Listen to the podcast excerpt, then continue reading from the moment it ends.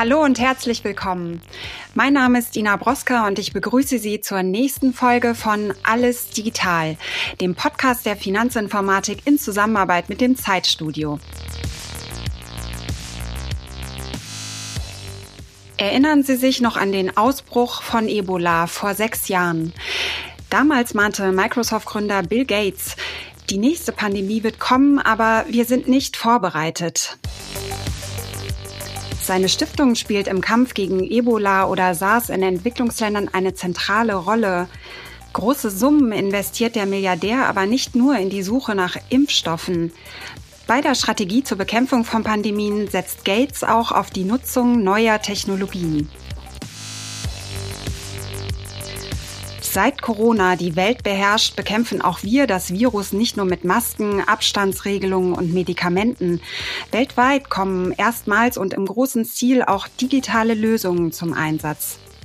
In Deutschland rückte in diesem Jahr ja die Corona-Warn-App in unser aller Fokus. Und damit auch die Frage, lässt sich eine Pandemie tatsächlich mit einer App bekämpfen? Genau das soll heute unser Thema sein.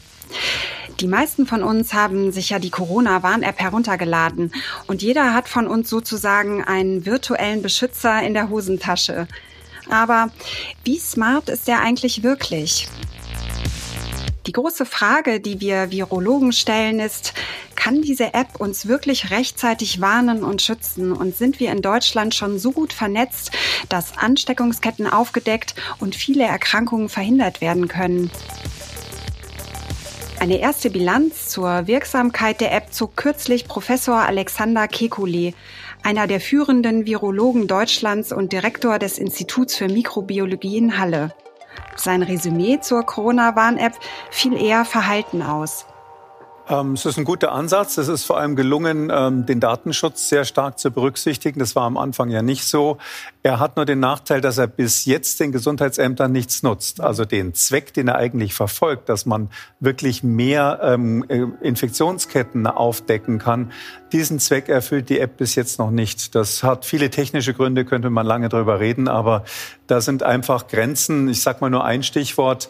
Die App ist so programmiert, dass sie Kontakte unter 1,5 Meter, die länger als 15 Minuten waren, als Warnkontakt nimmt. Wir wissen aber schon lange, dass es in geschlossenen Räumen dieses Superspreader-Event äh, gibt, also Situationen, wo im geschlossenen Raum eine Person, die mehrere Meter weit weg ist, ganz viele Menschen anstecken kann. Kirchenproben ist ein berühmtes Beispiel.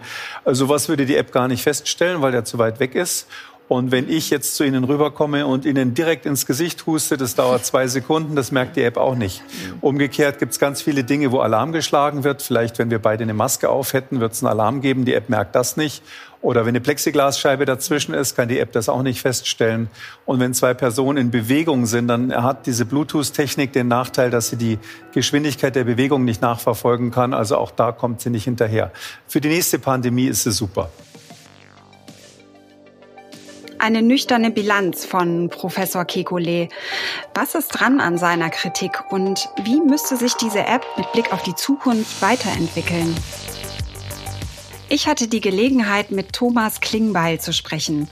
Thomas Klingbeil ist Software-Experte von SAP und er hat die Corona-Warn-App von Stunde Null mitentwickelt. Wir konnten ihn mitten im harten Lockdown für ein Telefongespräch gewinnen, das wir Mitte Dezember aufgezeichnet haben. Herr Klingbeil, wir stecken ja mitten im Lockdown und Sie haben ja mit der Weiterentwicklung der Corona-Warn-App sicher alle Hände voll zu tun. Also vielen Dank, dass Sie sich Zeit für das Gespräch nehmen. Vielen Dank, dass ich hier dabei sein darf heute. Gehen wir noch mal zurück in die Zeit im Frühjahr. Da suchte Deutschland ja fieberhaft nach Strategien zur Krisenbekämpfung. Wie entstand denn eigentlich die Idee für eine App? Ich sag's mal so, also das ist ja ein Thema, das wurde halt Anfang des Jahres schon viel diskutiert. Wie Sie schon gesagt haben, alle haben danach gesucht nach einer Lösung, wie man mit der Situation umgehen kann, wie man eventuell dann diese Kontaktketten-Nachverfolgung geschickter anstellen kann. Und da gab es ja schon einige Diskussionen auch im Vorfeld, wie man das umsetzen kann. Es gab äh, einige Open-Source-Ansätze, das heißt äh, quelloffene Systeme. Es gab einige äh, am Ende Diskussionspapiere, über die gesprochen wurde. Und äh, das gab halt so diese grundsätzliche Entscheidung, möchte man ein dezentrales System oder ein zentrales System verfolgen? Da können wir vielleicht später auch noch drüber sprechen. Aber der Punkt, wo ich dann eingestiegen bin in das Projekt aktiv, war gegen Ende April, als die Bundesregierung sich entschieden hat, auf ein dezentrales System setzen zu wollen, welches auf der Schnittstelle basieren soll, die zu dem Zeitpunkt von Apple und Google entwickelt wurde. Und ich habe halt in den Medien vorher schon verfolgt, dass diese Schnittstelle da ist. Aber dann kam halt irgendwann der Tag, wo ich auch selbst aktiv mit in die Entwicklung, genau mit dieser Schnittstelle, über die ich bis dahin nur gelesen hatte, eingestiegen bin. Die App ist ja jetzt seit über zehn Monaten im Einsatz. Äh, wo ist denn Ihnen und Ihrem Team in den letzten Wochen ein Durchbruch gelungen oder auf welche Erfolge sind Sie besonders stolz? Da würde ich direkt sagen, also der allergrößte Erfolg, den wir im Moment äh, für uns erreicht haben, ist, dass wir gerade die App-Version fertiggestellt haben, die die neue Version des Exposure Notification Frameworks von Apple und Google benutzt. Das heißt, äh, diese ganze App basiert halt auf einem Framework, was von diesen beiden Herstellern zur Verfügung gestellt wird. Und mit dem Start der App im Juni hatten wir die erste Version davon benutzt und ähm, im Laufe der Zeit wurde das halt verbessert. Äh, Input von uns wurde verarbeitet, Input von den anderen Ländern wurde verarbeitet, so dass das alles noch einmal überarbeitet wurde, wie die Geräte das Risiko dann bewerten können. Und dazu wurde eine neue Version zur Verfügung gestellt, die nennt sich Version 2. Und genau diese ist jetzt im System live, wird jetzt von den Endgeräten genutzt und ermöglicht damit deutlich bessere, präzisere Risikoberechnung, äh, dadurch, dass halt noch mehr Informationen einfließen können und äh, dadurch, dass viel, viel differenzierter auf die Daten geschaut werden kann. Jetzt sind viele nicht so technisch versiert wie Sie alle. Können Sie vielleicht noch mal einmal erklären, was genau der Vorteil an dieser Weiterentwicklung ist im Vergleich zu vorher? Sie nennen da ziemlich viele Fachbegriffe. Sie haben vom Framework gesprochen. Ähm, vielleicht können Sie einmal erklären, was der Vorteil für uns alle ist, äh, die diese App nutzen. Sehr gerne. Dazu würde ich vielleicht einfach ganz kurz eine kleine Runde ausholen. Und zwar funktioniert diese Benachrichtigung, wenn man den Kontakt hatte, ja darauf basierend, dass die Mobiltelefone über eine Bluetooth-Schnittstelle permanent Daten senden und empfangen von anderen Geräten. Dabei handelt es sich um so kleine Kennungen, die sich alle 10 bis 15 Minuten ändern. Und genau diese werden halt ausgesendet von jedem Telefon, alle 250 Millisekunden übrigens. Das heißt 240 mal in der Minute in der Tat. Und jedes Gerät mit der aktivierten App horcht in regelmäßigen Abständen auf Kennung anderer Geräte. Und wenn es diese empfangen hat, werden die abgespeichert. Und dann später, wenn sich jemand positiv gemeldet hat, kann halt das eigene Gerät abgleichen, ob eine von diesen positiv gemeldeten Kennungen eventuell auch schon uns begegnet ist. Und dann wirklich auf dem Gerät entscheiden, gab es da jetzt eine Begegnung oder nicht. Das ist erstmal, was dieses Framework, diese Schnittstelle ringsherum erledigt. Das heißt, das Senden und Empfangen dieser Kennung und halt auch der Abgleich. Und nun muss man halt, wenn man so eine Kennung empfangen hat, auch entscheiden können, äh, war derjenige nah dran, war derjenige weit weg, wie lange hat die Begegnung angedauert und wie ist es dann am Ende auch epidemiologisch zu bewerten. Und genau um das zu bewerkstelligen, halt diese Abstandsmessung, die ist halt an sich erstmal ähm, wir können nicht direkt den Abstand messen, sondern nehmen uns da die Signaldämpfung zur Hilfe.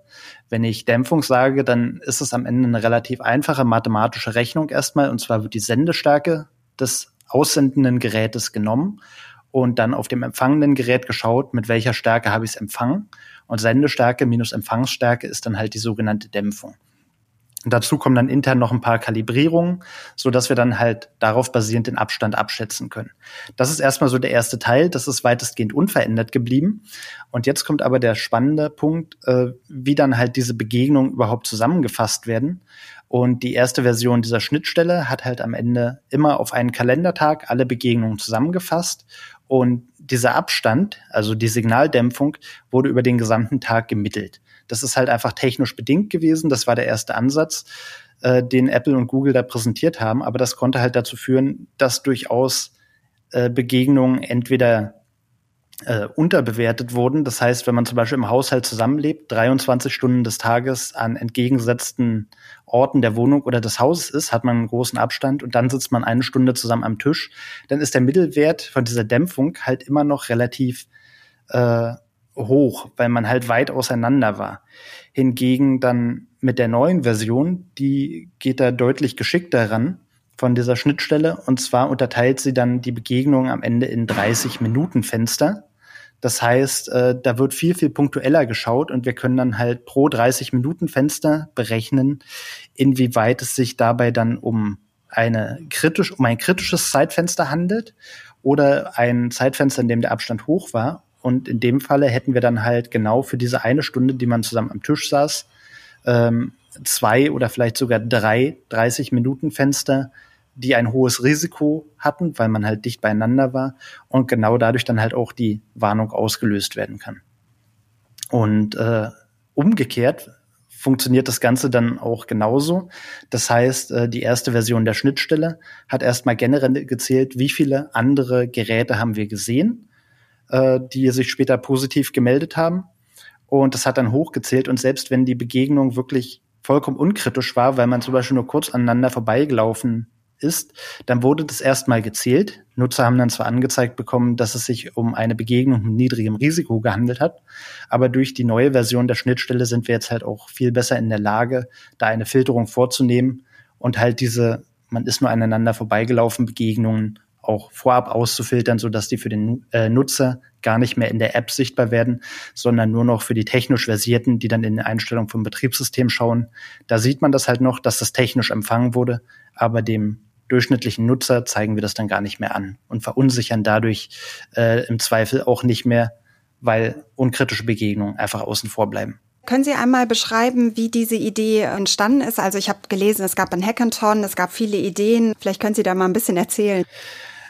Ja, es gab diesen Hackathon durchaus. Aber da muss ich auch sagen, da war ich nicht involviert und ich glaube, da, da waren wir auch als SAP und T-Systems nicht involviert.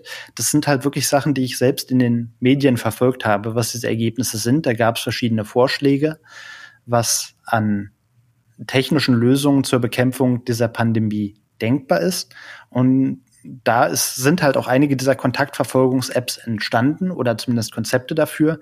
Und als jemand, der halt immer technisch interessiert ist, habe ich halt da auch darauf geschaut, äh, habe das immer mal gelesen, was sind die verschiedenen Ansätze. Und na klar, man macht sich dann auch seine eigenen Gedanken, wie würde ich das dann machen, äh, wie könnte man da weiterziehen. Und ich, ich persönlich fand halt den dezentralen Ansatz sehr charmant, fand halt auch schon was ich zu dem Zeitpunkt gelesen habe, die Ideen, wie dieser Schlüsselaustausch funktionieren kann über das Bluetooth Low Energy, sehr, sehr spannend.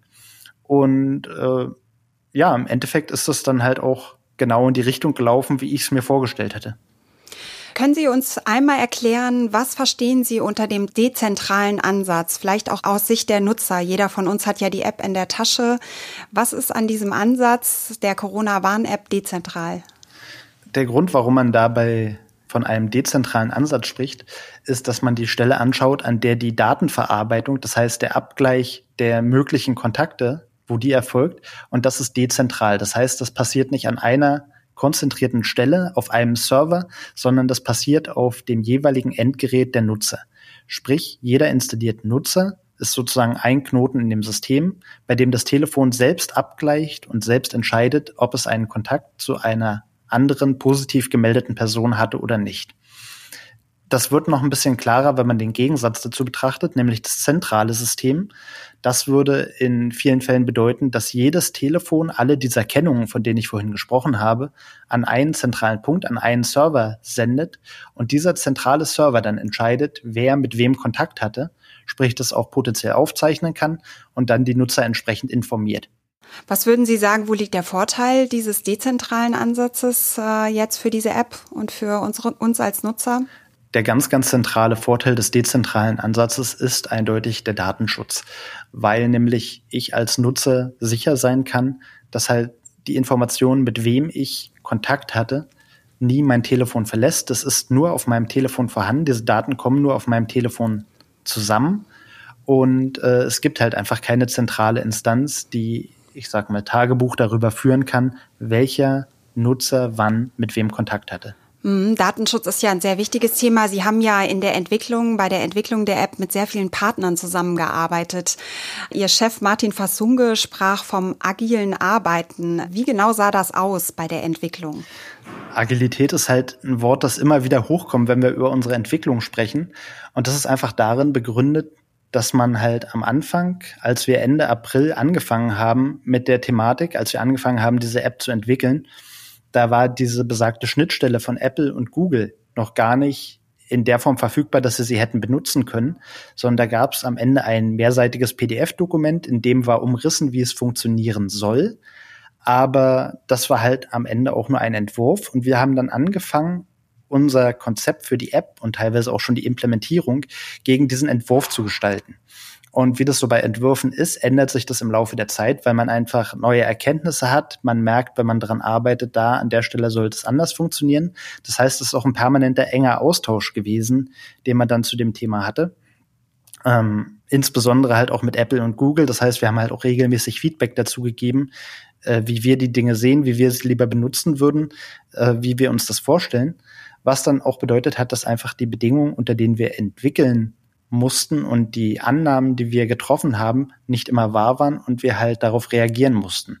Und zwar sehr schnell, weil wir hatten ja das Ziel, innerhalb von 50 Tagen diese App zu entwickeln.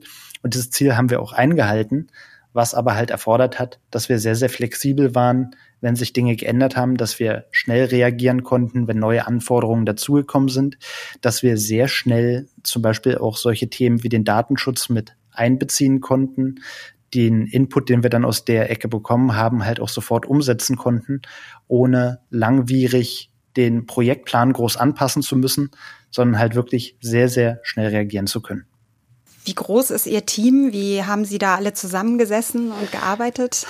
Das ist eine interessante Frage, die sich immer wieder stellt. Und ich muss sagen, das Faszinierende daran, wenn man halt aus dem Homeoffice arbeitet, also diese App ist komplett im Homeoffice entstanden, ist zum einen, dass man halt die ganzen anderen Menschen, mit denen man zusammenarbeitet, gar nicht persönlich trifft. Das heißt, man hat gar nicht den Überblick, alle in einem Raum zu sehen, wie viele Menschen da gerade aktiv mitarbeiten, ähm, sondern das Projekt ist halt schon thematisch gegliedert. Da gibt es sogenannte Workstreams, die einfach verschiedene Spezialgebiete innerhalb der App haben.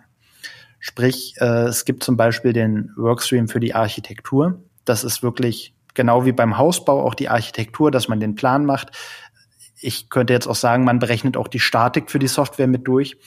Und äh, dann kommt die Entwicklung, dann kommt Sicherheit, dann kommt Datenschutz, dann kommt sowas wie Community Management, Design natürlich, dann gibt es ähm, auch das sogenannte Scoping, wo überhaupt erstmal entschieden wird, also das kommt sogar noch vor der Architektur, wo entschieden wird, was man überhaupt machen soll, ähm, was gewünscht ist, wie die Funktionalitäten dann tatsächlich für den Endnutzer sich präsentieren sollen, wie das benutzt wird, soll heißen, auf die Frage, wie viele Menschen involviert waren, kann ich gar keine genaue Antwort geben, weil ich diesen Überblick zugegebenermaßen gar nicht habe. Mhm. Also Sie kommen dann ad hoc als Experten zusammen und gehen für ein anderes Problem dann wieder auseinander und kommen mit anderen Experten zusammen. Ist das agiles Arbeiten? Genauso ist es. Das ist am Ende auch ein wichtiger Teil des agilen Arbeitens, nicht starr zu sein, mit wem man wann zusammenarbeitet, sondern halt sehr, sehr flexibel auch darauf eingehen zu können, ähm, zum Beispiel spontan mit der Entwicklung einen Aspekt zu diskutieren, dann 30 Minuten später wieder mit äh, einem anderen Team zum Thema Datenschutz irgendwas zu thematisieren und dann potenziell halt auch wieder mit dem Scoping die Runde zurückdrehen zu können, wieder eine halbe Stunde später, dass äh, gewisse Funktionalität einfach so nicht umgesetzt werden kann und nochmal neu überlegt werden muss. Eine Rückfrage, was verstehen Sie unter Scoping? Unter Scoping verstehen wir an der Stelle, dass das festgelegt werden soll, was, um bei dem Wort zu bleiben, im Scope ist. Und der Scope ist am Ende der, der Umfang des zu bauen, dann sage ich mal. Das heißt, dass festgelegt wird, was die App können soll, ähm, was in der App enthalten sein soll und im Endeffekt dann auch zu teilen, wie Nutzer damit interagieren sollen. Fast jeder von uns hat ja diese App auf dem Smartphone und wir alle wissen, dass sie über Bluetooth-Technologie funktioniert. Vielleicht können Sie trotzdem einfach mal in einfachen Worten erklären, was die App genau macht. Gerne mache ich das. Und zwar ist das ganz einfach gesagt, dass die Kontakterkennung auf einem Austausch dieser Kennung basiert. Das heißt, die die Telefone regelmäßig aussenden und dann auf der anderen Seite auch empfangen. Und wenn man dann sich selbst positiv meldet, das heißt ein positives Testergebnis empfangen hat und sich dafür entscheidet, halt dann auch seine eigenen Schlüssel, so nennt man diese übergeordnete Einheit der Kennung, mit den anderen zu teilen, dann werden die eigenen Schlüssel auf den Server hochgeladen und dort zusammengepackt zu einem großen Paket.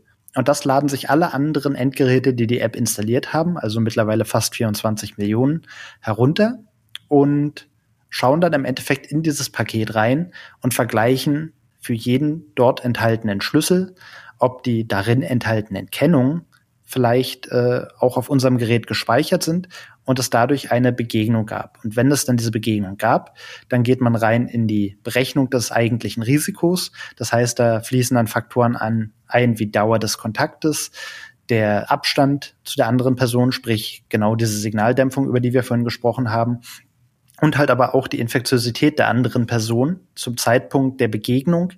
Das heißt, äh, das ist wieder etwas, was abgeleitet wird aus zum Beispiel dem Symptombeginn, den man angibt, wenn man sich entscheidet, sein Testergebnis am Ende zu teilen, also die Schlüssel hochzuladen. Das Testergebnis selbst wird ja nicht hochgeladen, sondern die Schlüssel. Dann gibt man auch an, wann die eigenen Symptome begonnen haben. Und so kann für jeden Tag, für alle anderen, denen ich dann begegnet bin, festgelegt werden, wie hoch ist die Wahrscheinlichkeit, dass derjenige sich angesteckt hat. Da kann ich gleich mal einhaken. Also äh, zum Thema, äh, wie melde ich mich positiv? Da waren ja viele Menschen, die wirklich positiv getestet wurden, verwirrt, weil sie vom Arzt einen QR-Code bekommen haben und den nicht scannen konnten und somit nicht gemeldet wurde, dass sie positiv getestet wurden. Wie gehen Sie mit solchen Problemen um? Ich sag mal so, am Ende verbirgt sich hinter jedem Problem eine Herausforderung und auch eine Chance, besser zu werden. Wir haben halt von vornherein uns für einen durchgängig digitalen Ansatz entschieden und ähm, wir hatten extrem wenig Zeit, um den umzusetzen. Und da gehört es dann halt im Endeffekt auch dazu, dass eben noch nicht alles direkt von Anfang an zu 100 Prozent rund läuft. Das heißt, es hakt dann halt hier und da. Aber der Punkt, an dem es halt an vielen Stellen gehakt hat, ist die voll digitale Anbindung der Labore. Und da sind wir ein riesiges Stück vorangekommen. Man muss ja da auch sehen, dass halt erstmal dieses neue Formular mit den QR-Codes, das muss überall sein. Alle Labore müssen in der Lage sein, das zu verarbeiten, die Daten zurückzuspielen.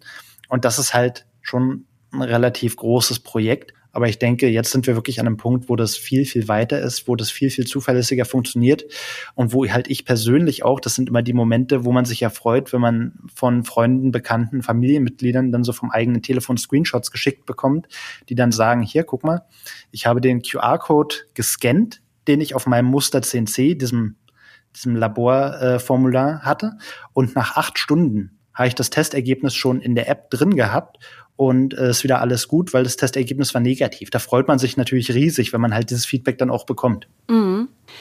Also ist das Problem eher bei der Digitalisierung der Labore und der Krankenhäuser, wenn ich das richtig verstanden habe? Zu einem gewissen Grad, ja. Also ich meine, wie gesagt, ich, ich tue mich da ein kleines bisschen schwer, äh, das als Problem zu bezeichnen oder gar irgendwo mit dem Finger hinzuzeigen.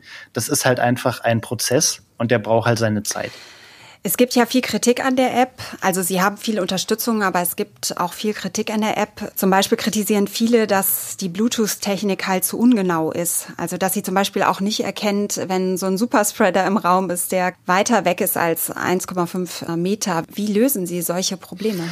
Ich meine, grundsätzlich ist ein Ansatz, dass wir permanent schauen, wie wir halt genau diese, das ist wieder Teil der Risikoermittlung, wie wir das verbessern können, wie wir noch präziser werden können, wie wir noch äh, genau solche Situationen auch besser erfassen können.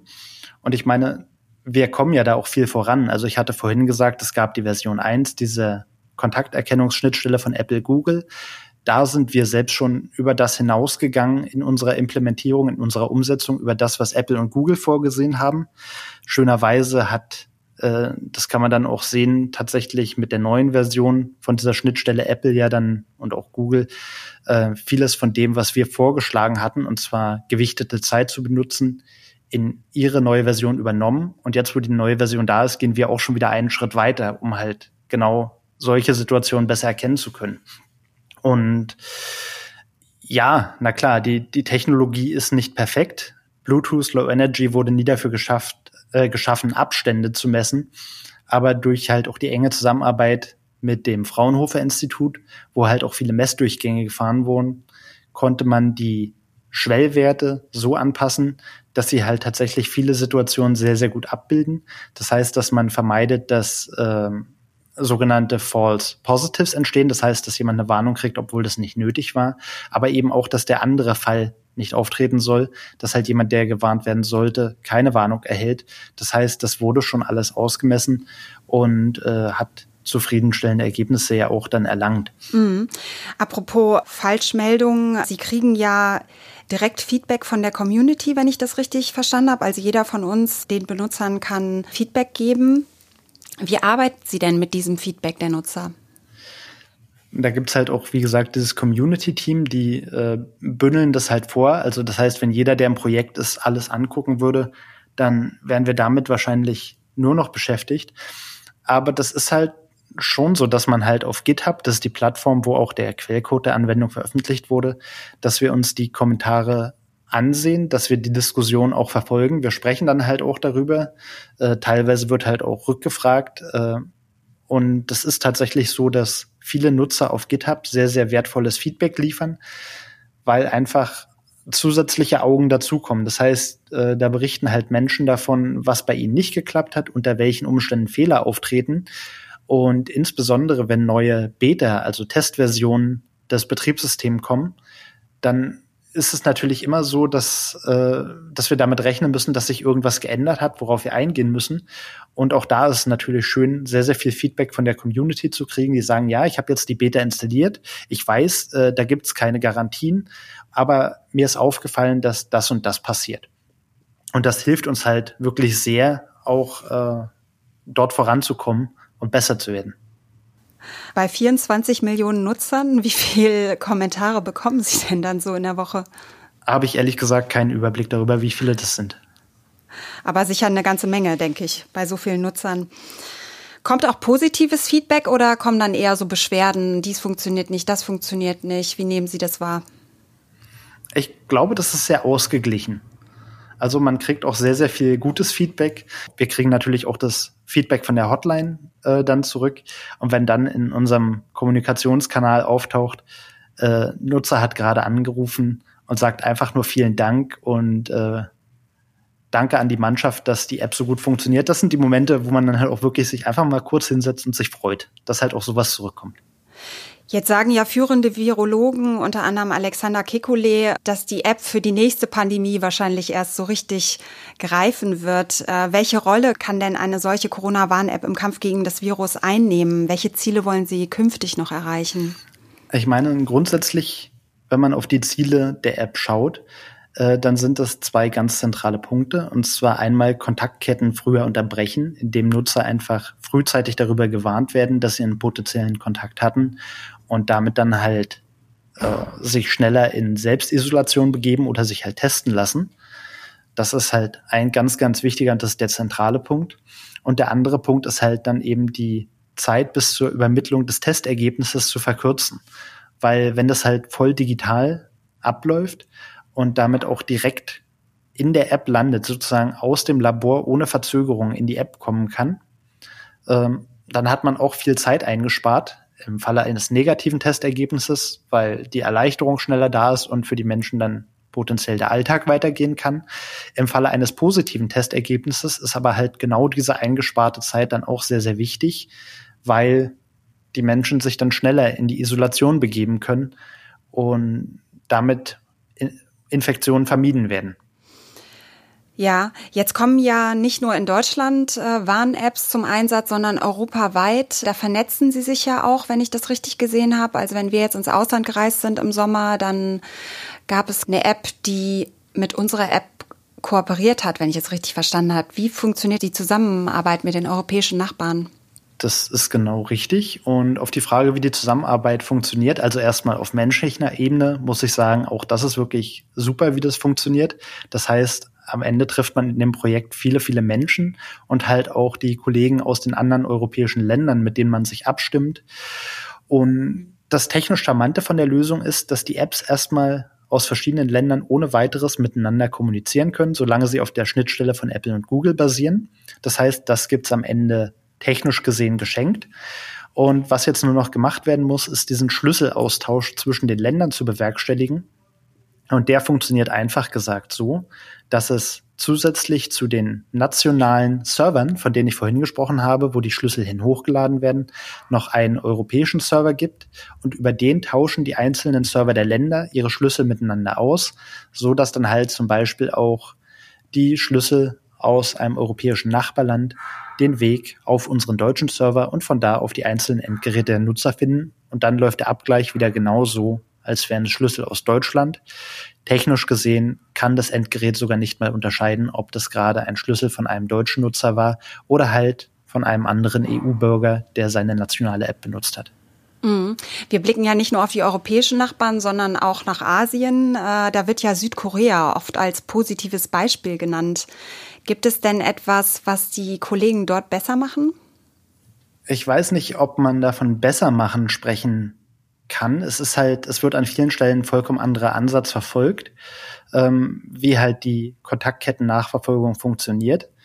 Und bei uns war halt das sehr, sehr große Ziel, den Datenschutz äh, zentral zu positionieren, ähm, nichts zu tun, was äh, Nutzer als Überwachung werten könnten oder was am Ende wirklich Überwachung wäre. Und von daher ähm, kann man sich das alles anschauen. Aber für uns steht halt weiterhin ganz, ganz zentral im Mittelpunkt, die Umsetzung so durchzuführen, dass der, dass die Daten jedes einzelnen Nutzers wertvoll sind und äh, daher auch in den Händen der Nutzer bleiben sollten und geschützt. Aber letztlich einmal ganz provokant formuliert sagen, dass in Ländern, wo der Datenschutz keine große Rolle spielt oder eine weniger große Rolle spielt, die Rückverfolgung von Ansteckungsketten besser funktioniert? Muss ich auch wieder passen an der Stelle. Ich, ich kann es wirklich nicht sagen. Also ich, mir fehlen dann halt auch die genauen Zahlen, um das zu beurteilen. Und ich bin im Endeffekt auch kein Epidemiologe, der da wirklich genau mit dem Finger drauf zeigen kann und das bewerten kann. Würden Sie sagen, dass die Pandemie auch die Digitalisierung beschleunigt? Also wenn man jetzt an die Digitalisierung von Laboren oder Krankenhäusern oder Arztpraxen denkt, ist das ein Katalysator dafür? Ich denke zumindest an vielen Stellen äh, wird es diesen Effekt haben, weil einfach bei vielen keine großen Alternativen zur Verfügung stehen. Ob das jetzt bei Laboren und Arztpraxen so der Fall ist, kann ich nicht genau sagen, aber ich kann definitiv sagen, dass ich das halt im persönlichen Umfeld und im Arbeitsumfeld auch erlebe, dass halt vieles digitalisiert wird, was ansonsten bestimmt länger gedauert hätte, sei es jetzt zum Beispiel äh, das Arbeiten im Homeoffice, sei es das Nutzen von Videokonferenzen anstatt zu reisen oder sei es halt auch das Homeschooling. Apropos Homeschooling, das funktioniert ja noch nicht so gut. Ne? Ich glaube, da sind wir noch am wenigsten weit vorangeschritten. Was wäre denn mit Blick auf die nächste Pandemie? Ich meine, wir wollen das, uns das alle nicht vorstellen, aber mit Blick auf die nächste Pandemie, kommt da wieder so eine App zum Einsatz oder wird es da vielleicht sogar noch weitere digitale Lösungen geben? Was ist da so Ihre Vision? Das ist eine sehr, sehr spannende Frage. Ich befürchte nur leider, dass die Zukunft sich nicht vorhersehen lässt und ja, daher auch nicht absehbar ist, wann die nächste Pandemie kommt, ob die nächste Pandemie kommt und womit nicht. wir da zu kämpfen haben werden. Ich, ich klopfe auch auf Holz und hoffe, dass äh, uns das erstmal dann eine ganze Weile erspart bleibt. Zum Abschluss noch mal eine private Frage. Äh, Sie schützen sich und Ihre Familie auch selbst vor Ansteckungen, sicher auch mit Ihrer App. Äh, aber welche analogen Wege gehen Sie denn persönlich, um sich und Ihre Angehörigen zu schützen? Zuerst natürlich ganz klar das Befolgen der aufgestellten AHA-Regeln zum Beispiel. Ähm, das heißt, wir haben halt schon massiv zum Beispiel auch die Kontakte im persönlichen Umfeld reduziert muss man ganz ehrlich sagen, äh, in vielen Fällen auch einfach dann gestrichen, äh, so dass man dann halt den Kontakt eher telefonisch oder per Video hält, anstatt sich vor Ort zu treffen. Klar, man ändert seinen gesamten Alltagsablauf schon. Das heißt, anstatt jetzt halt zum Beispiel, ich sag's mal, zur Freizeitgestaltung in den, in den Freizeitpark mit Karussell und Rutsche zu fahren, geht man dann halt lieber in den Wald äh, mit den Kindern anstatt halt auf den überfüllten Spielplatz zu gehen, fährt man halt lieber Fahrrad. Das sind halt so die Sachen, die ich persönlich verfolge. Äh, das heißt, Kontakte reduzieren. Zum Beispiel gehört dazu dann auch nicht mehr in kurzen Abständen einzukaufen, sondern lieber äh, alles konzentriert zu machen, so dass man möglichst wenig Kontakt hat. Gibt es auch immer wieder lustige Situationen in der Entwicklung dieser App? Auf jeden Fall. Dadurch, dass man mit den Menschen teilweise gefühlt äh, virtuell zusammengewohnt hat und teilweise auch immer noch virtuell zusammenwohnt, äh, lernt man sich persönlich halt auch ziemlich gut kennen. Das heißt, ähm, man tauscht sich am Ende auch über ganz alltägliche Dinge mit Menschen aus, die man noch nie gesehen hat im echten Leben. Ähm, einfach dadurch entstehen dann halt auch viele lustige Situationen, weil man halt über dies und jenes redet, äh, weil man sich über bestimmte Sachen austauscht, weil man teilweise, äh, während man technische Sachen diskutiert, mehr oder weniger gemeinsam kocht. ähm, und das, das meine ich nicht metaphorisch, weil irgendwie essen müssen wir doch alle. Und da ist es schon oft genug passiert, dass wir zum Beispiel telefoniert haben, während jeder von uns am Herd stand und sich gerade das Mittagessen gemacht hat und man dann irgendwie zwischen Diagrammen und Datenflüssen kurz diskutiert, wie man dies und jenes zum Beispiel am besten würzt. Das, das klingt sehr spannend. Kann ja auch eine Inspiration sein. Gibt es denn irgendeine Idee schon, wenn die Zeit von Corona vorbei ist und die Pandemie eingedämmt ist, was Sie analog machen? Treffen Sie sich dann alle mal oder gehen Bierchen trinken? Ich vermute, irgendwann wird es darauf hinauslaufen, aber da ja noch keiner weiß, äh, wann die Pandemie bewältigt ist, gibt es da halt auch noch keine konkreten Pläne. Das heißt, bis dahin verbleibt halt das Feierabendbier virtuell. Ja, das sind wirklich sehr spannende Einblicke in die Arbeit der Softwareentwickler von SAP, die, wie Thomas Klingbeil uns ja berichtet hat, in diesen Zeiten sehr flexibel daran arbeiten, unwahrscheinlich viele Probleme mit sehr vielen Partnern zu lösen. Aber ob eine App uns bei der Bekämpfung einer Pandemie künftig noch besser schützen wird? Das Potenzial dafür ist da, denn jeder von uns hat das Tool in der Hosentasche und schon jetzt erledigen wir unfassbar viele Dinge damit. Wir tätigen Einkäufe, machen Überweisungen, wir buchen unsere Reisen oder streamen Filme. Und natürlich werden wir auch eine App künftig im Kampf gegen das Virus nutzen.